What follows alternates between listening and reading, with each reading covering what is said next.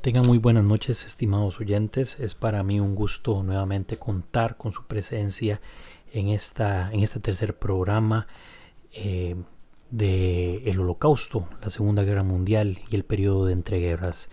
El análisis que vamos a realizar el día de hoy es, por decirlo así, la segunda parte del programa que habíamos eh, compartido eh, momentos atrás. Hoy vamos a hablar un poco acerca del antijudaísmo. Pero antes de entrar en materia, para mí es muy importante siempre hacer un repaso breve de los conceptos que analizamos en los programas anteriores. Y bueno, eh, como ustedes recordarán, en el programa anterior estuvimos hablando acerca del antisemitismo. Eh, tal vez ustedes se preguntarán, ¿por qué no sería conveniente para llevar un orden cronológico de los aspectos estudiados o de los conceptos, perdón, estudiados tanto anti-judaísmo como antisemitismo, el primer programa dedicado a esta serie no fue sobre antijudaísmo, que es lo que vamos a hablar hoy, sino sobre antisemitismo. Bueno, tiene una razón principal y es que el programa eh, se aboca principalmente sobre temas relacionados con directamente con el episodio del holocausto, la Segunda Guerra Mundial, como siempre se los, eh, se los comento, y también del periodo de la entreguerra. El antijudaísmo está ubicado tiempo atrás, es decir, no entra eh, dentro de nuestro eh, espacio-tiempo cronológico, pero por supuesto que vamos a compartirlo porque es imposible entender el antisemitismo sin el antijudaísmo judaísmo. Esa es la razón por la que hicimos, por decirlo así, o lo, hice, perdón, este, de manera invertida el análisis de los conceptos.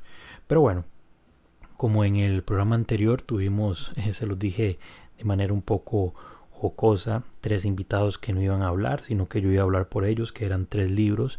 Bueno, hoy también tenemos dos invitados especiales por, lo, por los que yo voy a hablar.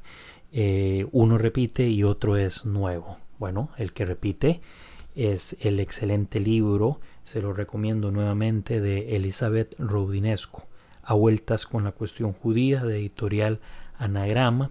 Es un libro espectacular que con todo respeto se los recomiendo. Creo yo que es uno de los eh, primeros libros que uno debería estudiar cuando está investigando el tema del holocausto porque es un libro muy profundo, pero a la vez muy sencillo.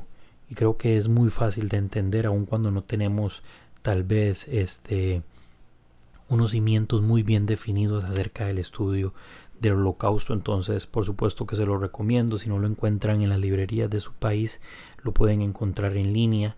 Estoy casi seguro que en diferentes plataformas de venta de libros lo pueden encontrar. Y el otro libro que quiero compartir también con ustedes hoy y que vamos a utilizar para respaldar la tesis y los conceptos que vamos a tratar acá es el de María Luisa Tusi Carneiro.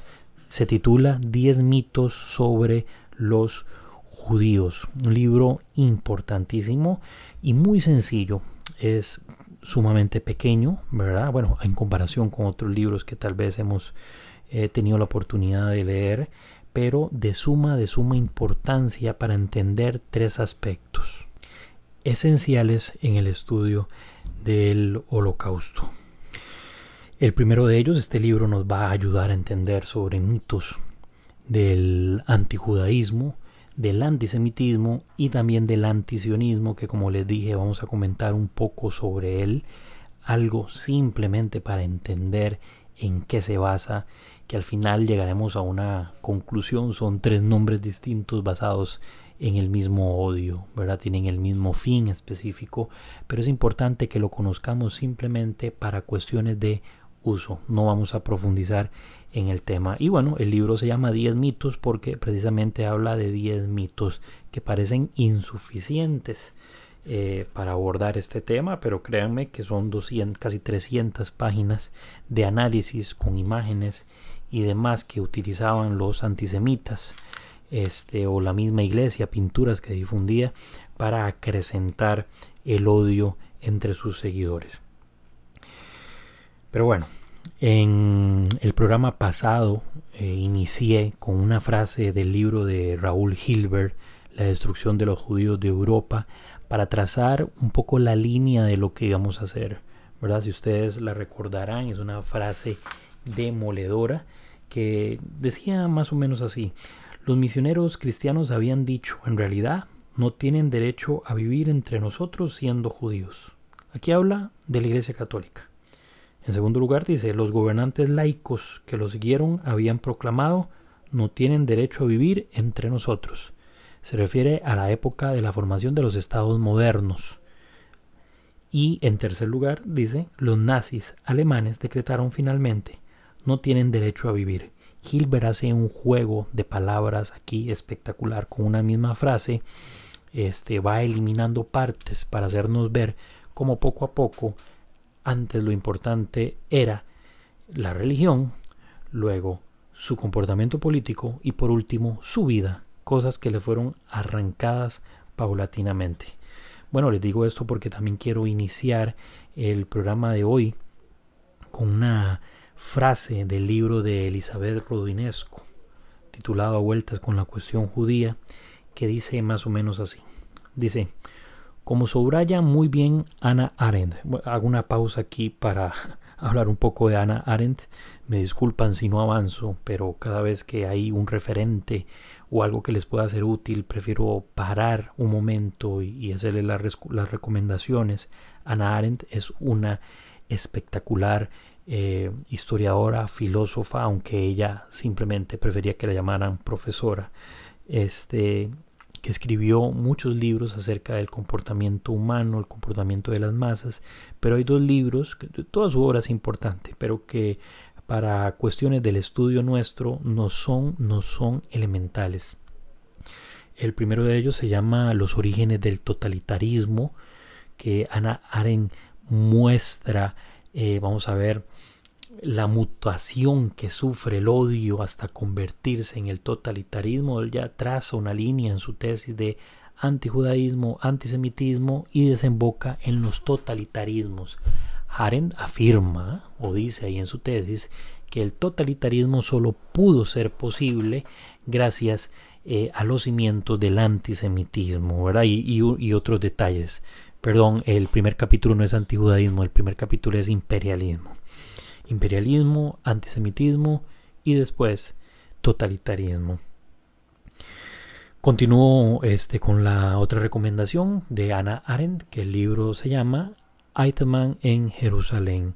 Es un análisis del juicio de Eitemann y también este, eh, un estudio sobre cómo se llevó a cabo la solución final. Es un libro muy controversial hasta el día de hoy en algunos eh, sectores de la inteligencia israelí no es aceptada, no es muy querida, pero este creo yo que cada letra escrita en sus libros vale la pena. Entonces le recomiendo también ese par de libros. Pero bueno, continuamos con la lectura de eh, este extracto del libro de Elizabeth Rudinesco. Dice así, como subraya muy bien Ana Arendt, no hay, no hay que confundir el antisemitismo ideología racista que se desarrolla a finales del siglo XIX, con el antijudaísmo que se gestó en el occidente cristiano después de que el cristianismo pasara a ser religión estatal durante el reinado del emperador Teodosio a finales del siglo IV.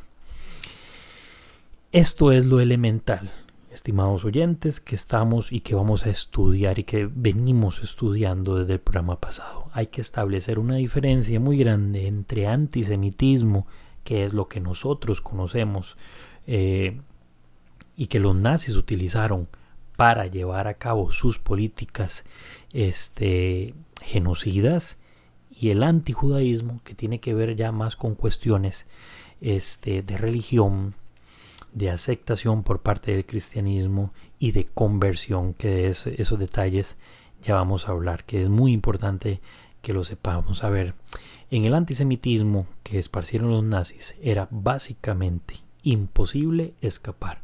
Las leyes de Nuremberg y diferentes reuniones que tuvieron los nazis establecieron los límites de quién era y quién no era un judío, como lo explicamos en el programa anterior las leyes de Nuremberg establecían hasta qué punto la sangre de las personas estaba contaminada con sangre judía y podía ser señalado, por supuesto, como judío. Y si eras judío, eras enemigo del Estado.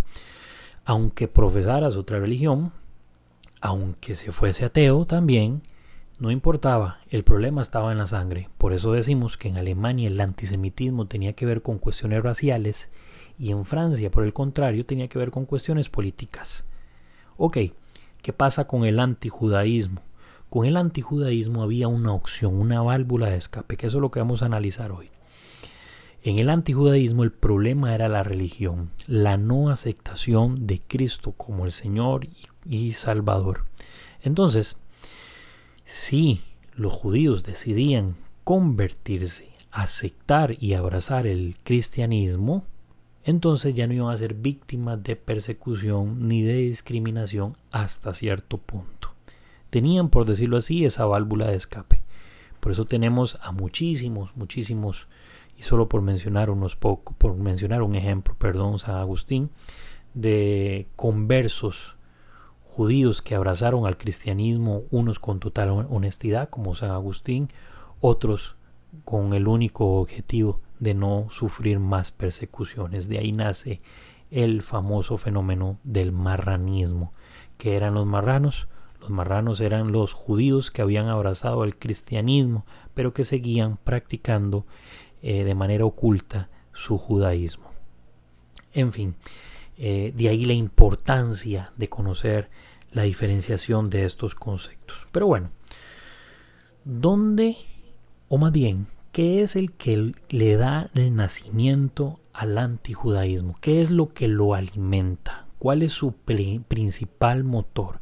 qué es lo que le da vida al antijudaísmo y qué lo hace tan fuerte para que prácticamente durante poco más de 1300 años estuviese dentro del corazón de los seguidores del cristianismo. Hay una sola razón para esto.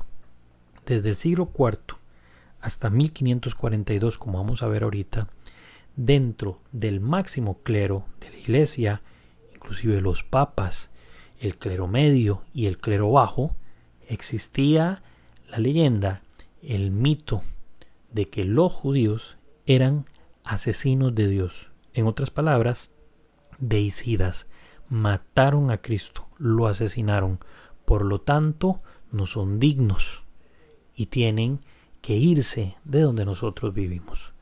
El antijudaísmo, su naturaleza principal era la, la expulsión, del antisemitismo no era la expulsión, que era el exterminio, como lo vimos en el programa pasado. En el antijudaísmo se expulsaba. ¿Cuál era la única razón? ¿Cuál era, el, eh, vamos a ver, la única condición para no ser expulsados? Abrazar el cristianismo. Y aún así se seguían sufriendo grandes discriminaciones. ¿Por qué trazo hasta 1542? Es que el decimonoveno concilio ecuménico convocado en aquel momento por Pablo III en 1542, eh, estableciendo respuestas a Martín Lutero. Como ustedes conocerán a Martín Lutero, el gran reformador de la Iglesia Católica, lamentablemente un declarado antijudío. Bueno, en ese momento el concilio este, le manda una respuesta a Martín Lutero eh, donde señala la ruptura entre la iglesia medieval y la de los tiempos clásicos, este concilio manifiesta lo siguiente y leo para ustedes. Quien quiera saber por qué el Hijo de Dios sufrió una pasión tan dolorosa, encontrará que la causa, además de la falta hereditaria de nuestros primeros padres, fueron los pecados y crímenes cometidos por los hombres, no por los judíos, desde el origen del mundo. Y hasta en 1959, el Papa Juan XXIII, conocido también como el Papa Bueno, suprimió de las letanías del viernes la, expresión pérfidos judíos.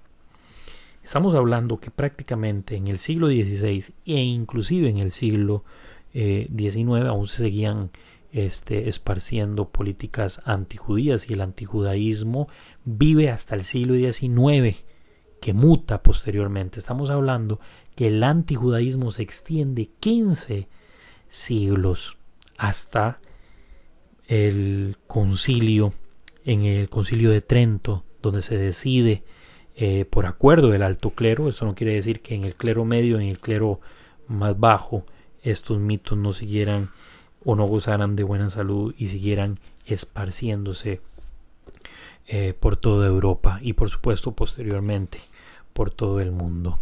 El antijudaísmo basa su odio precisamente en esa, en esa fuente lamentable de, del mito, del el asesinato de Dios. Pero bueno, lamentablemente también no es el, el, único mito que se extiende.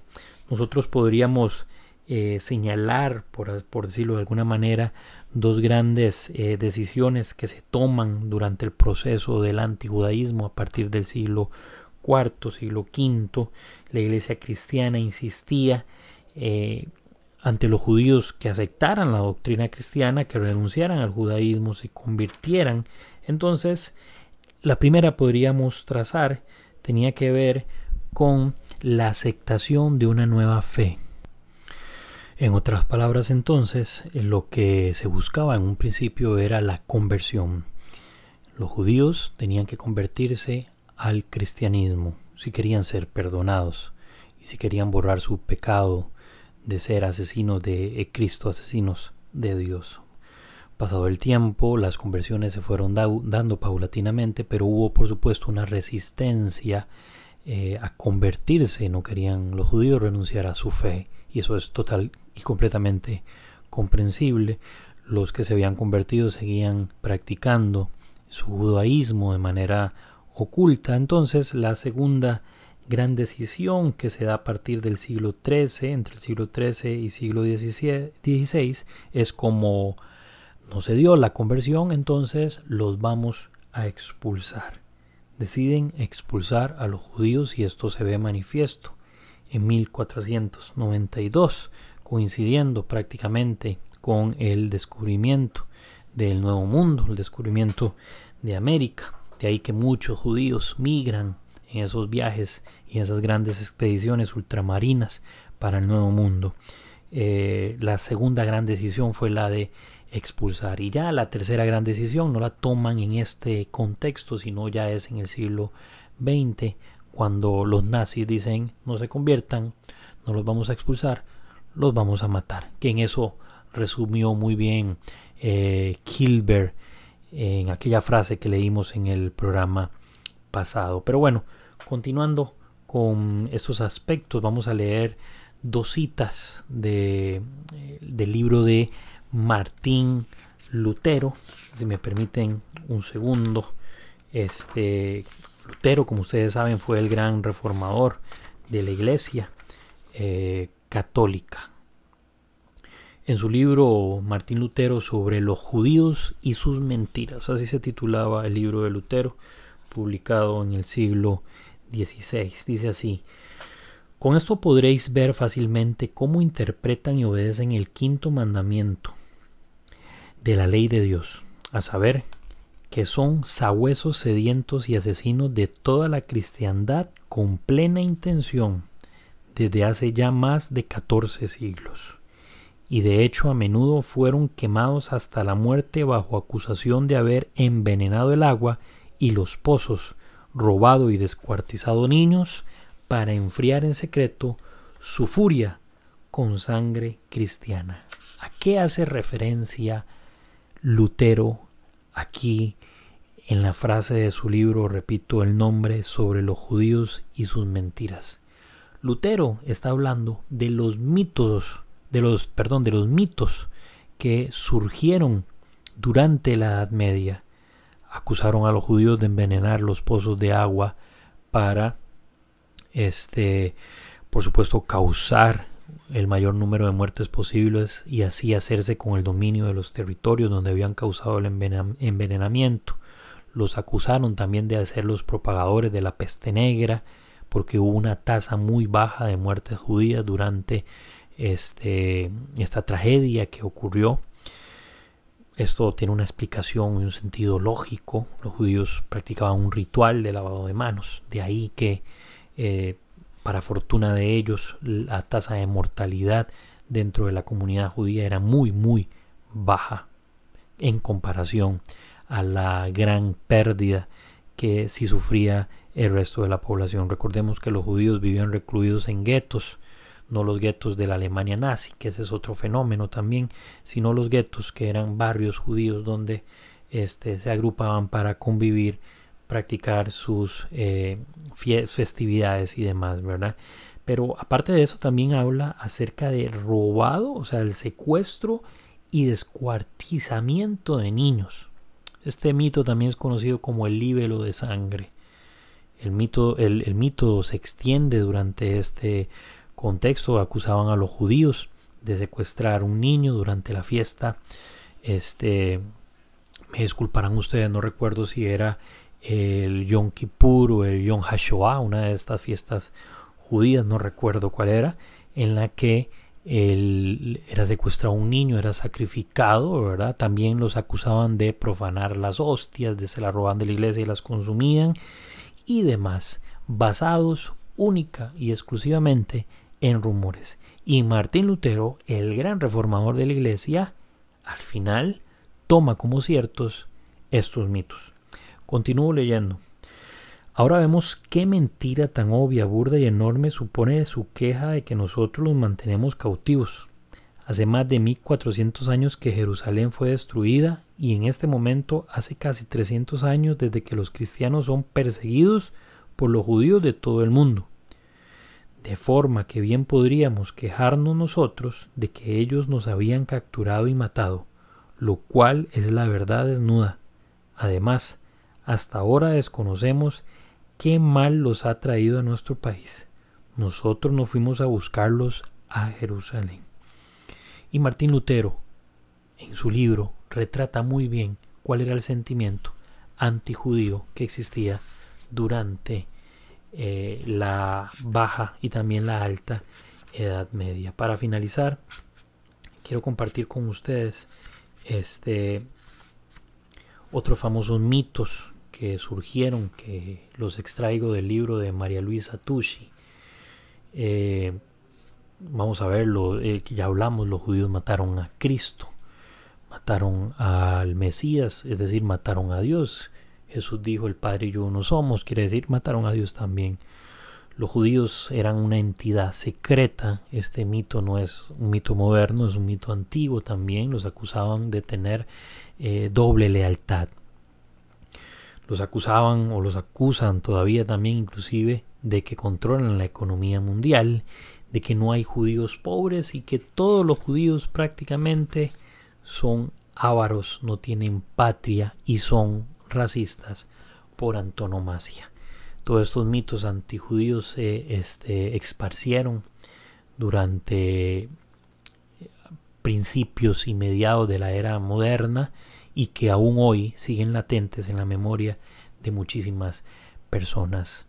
Eh, bueno, este programa prácticamente ha llegado a su fin.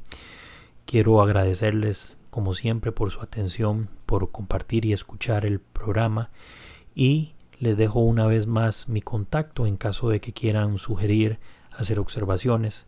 Estoy total y completamente convencido de que todo no lo sé y que puedo cometer muchísimos errores, que puedo faltar también a las fuentes y demás, por lo tanto sus observaciones, consejos, preguntas, sugerencias son bienvenidas. Le dejo mi correo electrónico una vez más, J Aguirre G, como decir Yaguirre, J Aguirre G, arroba yahoo.com. Ahí me escriben, se identifican si quieren, me ponen una pregunta y podemos dedicar un programa, por supuesto, a preguntas y respuestas. Muchísimas gracias por sintonizar el programa Show A. Recuerden, vamos a estar siempre presentes con diferentes eh, análisis sobre el holocausto, la Segunda Guerra Mundial y el periodo de las entreguerras. Muchas gracias.